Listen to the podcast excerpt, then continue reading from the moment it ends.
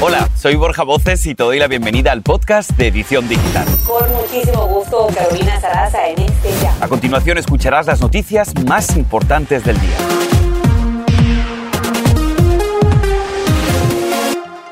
Una fiesta en Chicago terminó de una manera trágica cuando un niño de nueve años perdió la vida tras ser víctima de un ataque armado que ocurrió en la celebración de una fiesta de cumpleaños de su abuelita en los suburbios de Franklin Park, en Illinois. Y hoy se conecta con la edición digital primero el tío del menor, Otilio Campos Jr., quien asegura que el niño tenía una sonrisa contagiosa y que estaba cerca de cumplir sus 10 añitos. Un niño a quien que perdió la vida en solamente cuestión de segundos. Señor Otilio, qué bueno que se conecta con la edición digital. Qué caso tan complicado. Lamentamos mucho su pérdida. Cuéntenos qué fue lo que pasó durante esa fiesta de cumpleaños. Pues mira, empezó una, con un día muy feliz. Estábamos este, todos como familia ahí para celebrar el cumpleaños de, de mi mamá y la abuelita de, de, mi sobrino.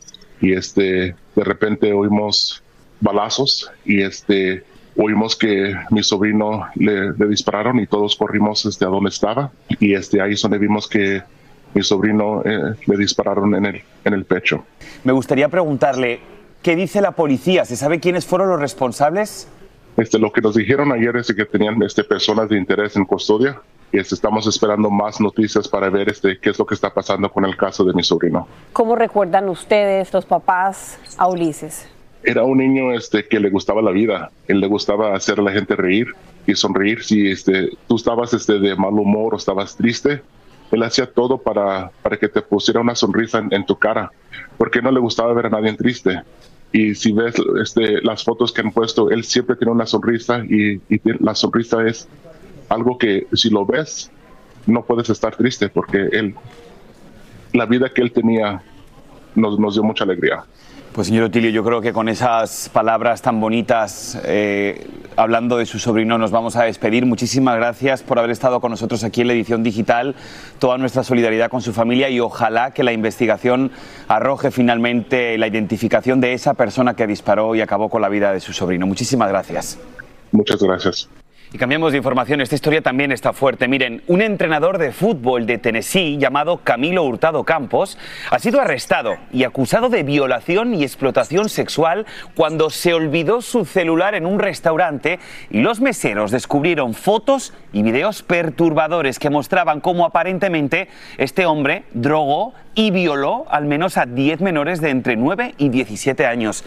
Las autoridades creen que las víctimas estaban tan inconscientes, tan drogadas, que tal vez no supieron lo que les había pasado. Al entrenador se le ha fijado una fianza de 525 mil dólares. Y este es un acto de valentía. El video de una pequeña de seis años en Miami que escapó de un agresor que intentó secuestrarla mientras ella jugaba en el patio de un complejo de apartamentos. Ahí ven ustedes las imágenes. El hombre intentó llevársela cuando la pequeña lo mordió para defenderse.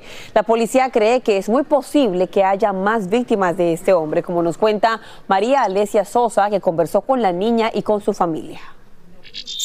Todo indica que el sospechoso aprovechó que sus hermanos mayores subieron al apartamento a tomar un poco de agua y la pequeña quedó sentada sola en la escalera. En segundos, el hombre salió por el pasillo de atrás y la tomó del brazo. ¿Habías visto a este hombre antes? No, nunca lo había visto.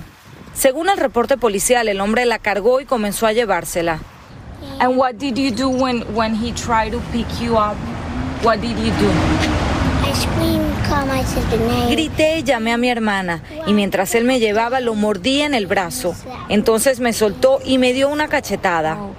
Luego, como se ven en las imágenes, el hombre salió corriendo. La madre de Aliric estaba en el trabajo y se enteró al llegar a la casa. Le pregunté a mi hija qué había pasado y me contó la historia y la contó una y otra vez. Siempre narró lo mismo, no cambiaba nada.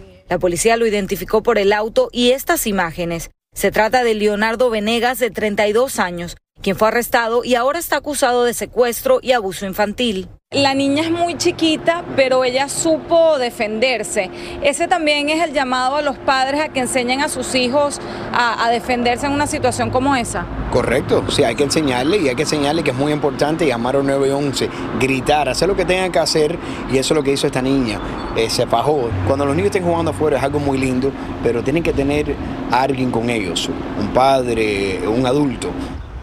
Y tras su presentación en corte al acusado se le negó el derecho a fianza, una noticia que compartimos con la familia de la pequeña Alyric y se alegraron mucho. En Little Haiti, María Alesia Sosa.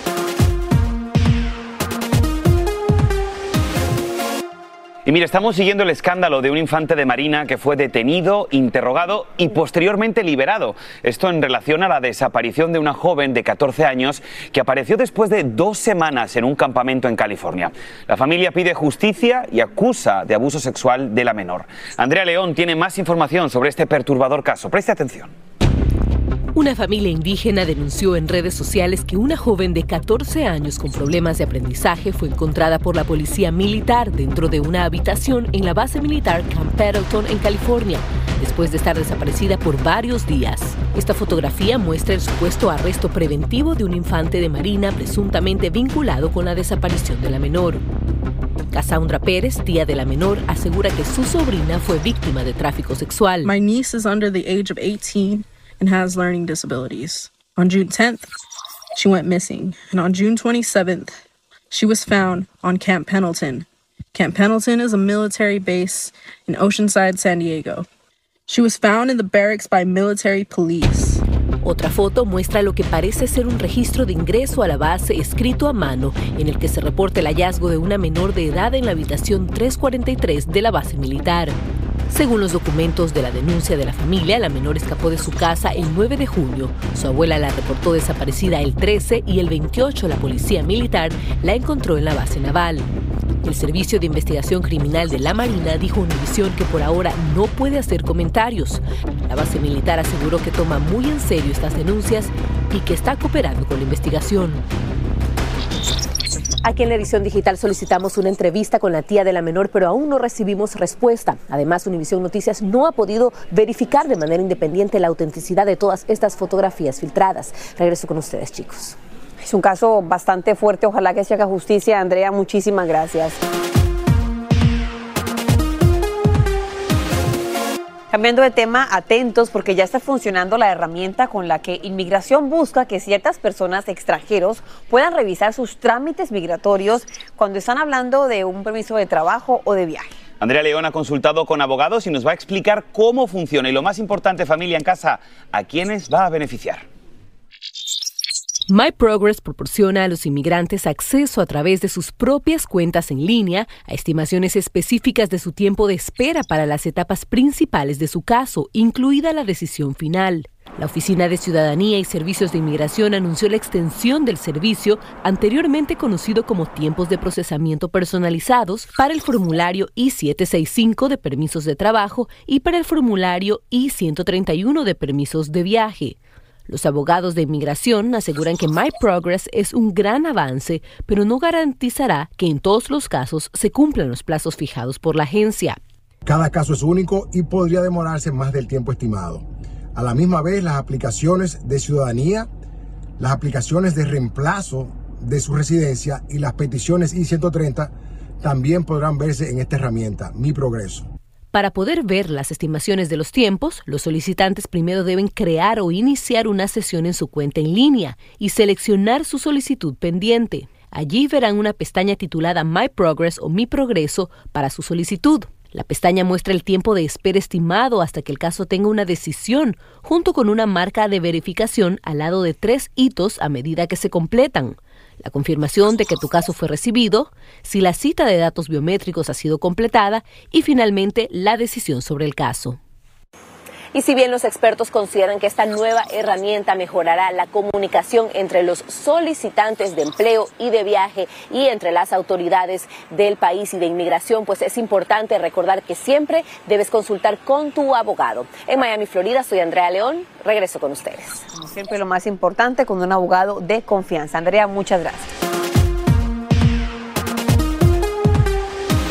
Contamos que el FBI continúa con la búsqueda de la mujer búlgaro-alemana que estafó a millones de personas. Esto fue a nivel mundial. Se robó más de 4 millones de dólares ofreciendo criptomonedas que eran falsas. La mujer desapareció misteriosamente sin dejar rastro y en este momento las autoridades están ofreciendo 250 mil dólares a quien dé con su paradero. Un jugoso monto, así que si saben reconocerla, hablen con las autoridades. Y hay mucha atención porque hay un nuevo jugador en la arena de la inteligencia artificial. Se llama XAI y llega de la mano de Elon Musk, el presidente ejecutivo de Tesla y de SpaceX, junto a otros conocidos emprendedores y visionarios en el área de la ciencia y de la tecnología. En su recién creada página, XAI anunció su misión entender la naturaleza verdadera del universo. Anunciaron que mañana viernes, día 14, van a explicar más sobre la compañía en un chat vía Twitter. Y precisamente hablando de esta red social, una de las propiedades de Elon Musk estaría en más peligro frente a Threads, el competidor que le salió la semana pasada. Pues bien, esta nueva compañía que pertenece a Meta ya superó los 100 millones de usuarios desde que debutó la semana pasada y además, ojo con esto, porque está ganando la atención tanto de publicistas como de anunciantes. Este es el podcast de Edición Digital, con noticias sobre política, inmigración, dinero, salud y mucho más.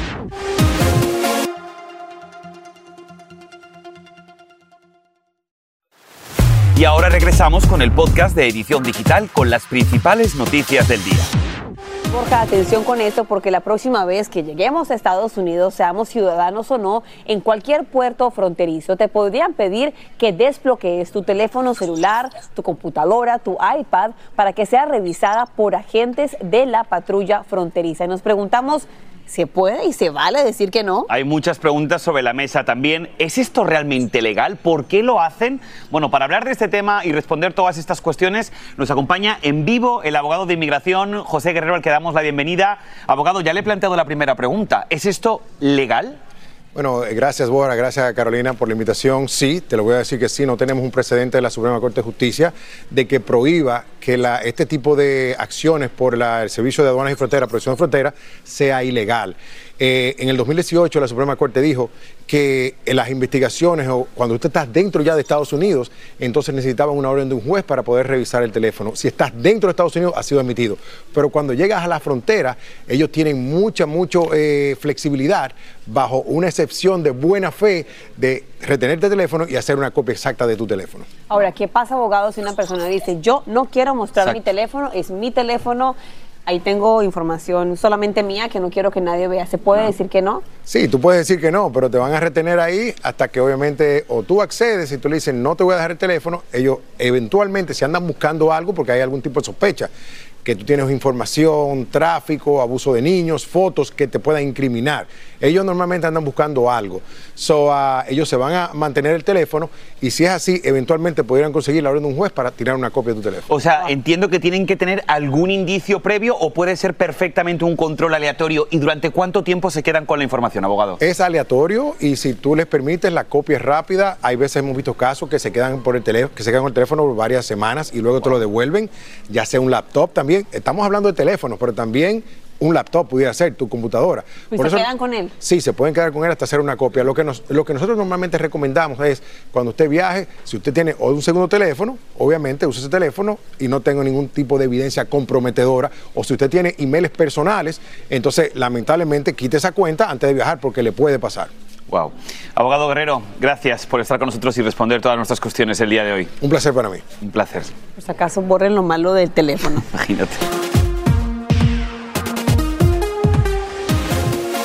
La FDA ha aprobado la primera píldora anticonceptiva de venta libre y va a estar disponible a comienzos del año 2024. Ahí la están viendo en pantalla o PIL se podrá encontrar en la misma zona de otros medicamentos que no necesita la prescripción de un doctor y no habría restricciones de edad para su compra. Y a esta hora hay muchísimas preguntas y justamente nos conectamos en vivo con el doctor Joseph Barón, presidente de Dorrington Medical Associates. Doctor, como siempre, bienvenido a la edición digital y siempre escuchamos que era peligroso que alguien tomara una pastilla anticonceptiva sin receta. ¿Por qué se le da luz verde a esta, a Opio en particular? Mira, una de las razones es porque esta pastilla está producida usando una progesterona eh, sintética. Los anticonceptivos generalmente se, se usan de dos tipos, los que tienen estrógenos y los que tienen progesterona. Aquellos que son más que nada relacionados a progesterona tienen mucho menor riesgo de tener coágulos y cosas por el estilo.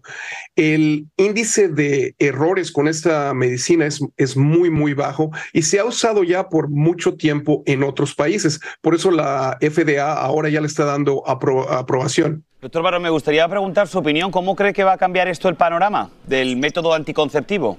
Eh, mira, esperemos que, que sea para bien. Eh, como tú ya sabes, yo siempre creo que todas estas cosas tienen que ser eh, reguladas o vigiladas por un profesional de la salud.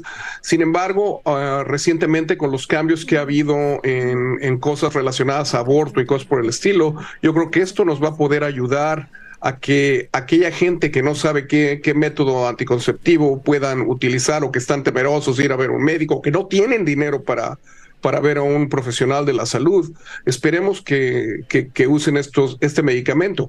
Existe un potencial de, de dos de cada diez mil personas que, se lo, que lo toman se puedan meter en problemas uh, graves, eh, que es, realmente es un, un, un número bajo, pero vamos a ver a ver qué pasa ya con su uso regular en este país. Especialmente porque según los CDC más del 50% de los embarazos en Estados Unidos son no planificados. Doctor, muchísimas gracias. Vamos a cambiar totalmente de tema. Es verano, tenemos a los niños en casa. Pues escuche esto.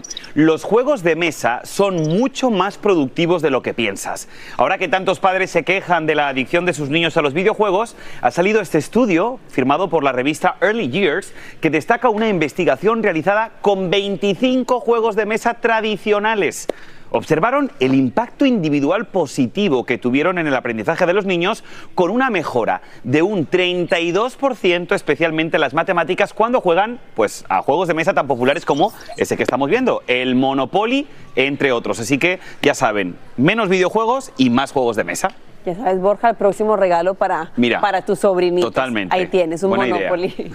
Ahora, esa es otra buena noticia para los potenciales compradores de autos de segunda mano. Por primera vez en varios años, los precios del mercado de autos usados han registrado su mayor caída desde la pandemia, con una baja del 4,2%. Esto es a raíz del resta reabastecimiento del inventario de los concesionarios y porque el gasto de los consumidores en vehículos y en repuestos ha aumentado un 10% con respecto al año pasado. Buenas noticias, están buscando un carrito usado.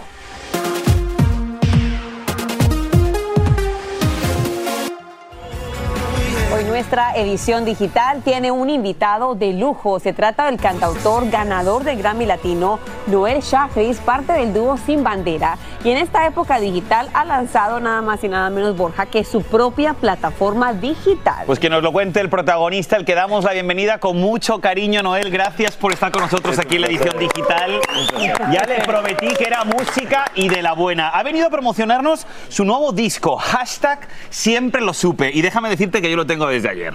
Yo desde esta mañana, el mío funciona mejor. ¿Cómo me ha encantado Cuéntanos, que presumen sus tarjetitas? Claro, hombre, hay que, presumir tu trabajo discográfico. Muéstraselo a la gente, porque ese código QR en sus casas, si enfocan el teléfono, si enfocan el teléfono, los lleva directo a mi plataforma NS Music, es la maravilla de la tecnología, que es increíble, que nos acompaña y es parte de nuestras vidas. Y estoy muy feliz de compartir este disco de esa manera, de mi corazón directo a ustedes, sin algoritmos, sin computadoras que nos digan cómo sentir de un artista con su público, como debe ser. Y podríamos preguntarte de todo, pero no quiero que te vayas sin que nos cuentes de tu gira.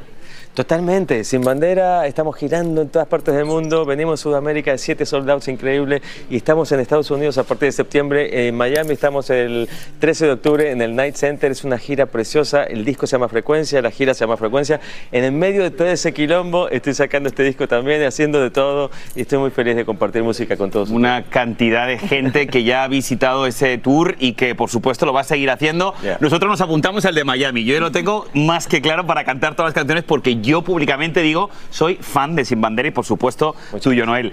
Por favor, nos queda poco tiempo, pero sí me gustaría que nos cantaras. Yo sé que evidentemente, y hay que explicarlo bien, esto es en vivo, es complicado, no hay los medios necesarios, pero tú eres único. Pero la música, lo lindo de la música es que es así, eh, como debe ser. Y hay una canción que se llama Qué bonito. Hay muchas de este disco que me encantan, pero qué bonito que dice: Qué bonito que es este amor que yo siento. Qué bonito que es este amor que yo siento. Y es por ti. Y es por ti, qué bonito es suspirar cuando nos vemos. Qué bonito compartir este universo y que despiertes junto a mí. ¡Qué bonito, qué bonito! ¡Qué bonito te ha quedado! Fíjame, ¿ustedes sabían que él también tiene clases de canto? Sí, sí, sí. Fíjate que es una de mis pasiones. Más de mil alumnos tenemos con mi curso. En novelshahri.fan encuentran de todo. Punto fan. Claro. ¿F-A-N? F-A-N. A-F-A-N, perfecto. Pues ahí estamos. Fan, ahí encuentran todo. Y este disco, obviamente, está ahí, a la venta, en streaming, lo que quieran. Lo Queremos, Novel, muchísimas Noel, muchas gracias. de verdad. Siempre es un placer recibir artistas de la talla, de tu talla, aquí en la edición digital, querido. De verdad que sí. aquí al mediodía esta mañana. Muchísimas gracias. Yo ya me paré, ¿viste? Y así termina el episodio de hoy del podcast de Edición Digital. Síguenos en las redes sociales de Noticiero Univisión Edición Digital y déjanos tus comentarios. Como siempre, muchas gracias por escucharnos.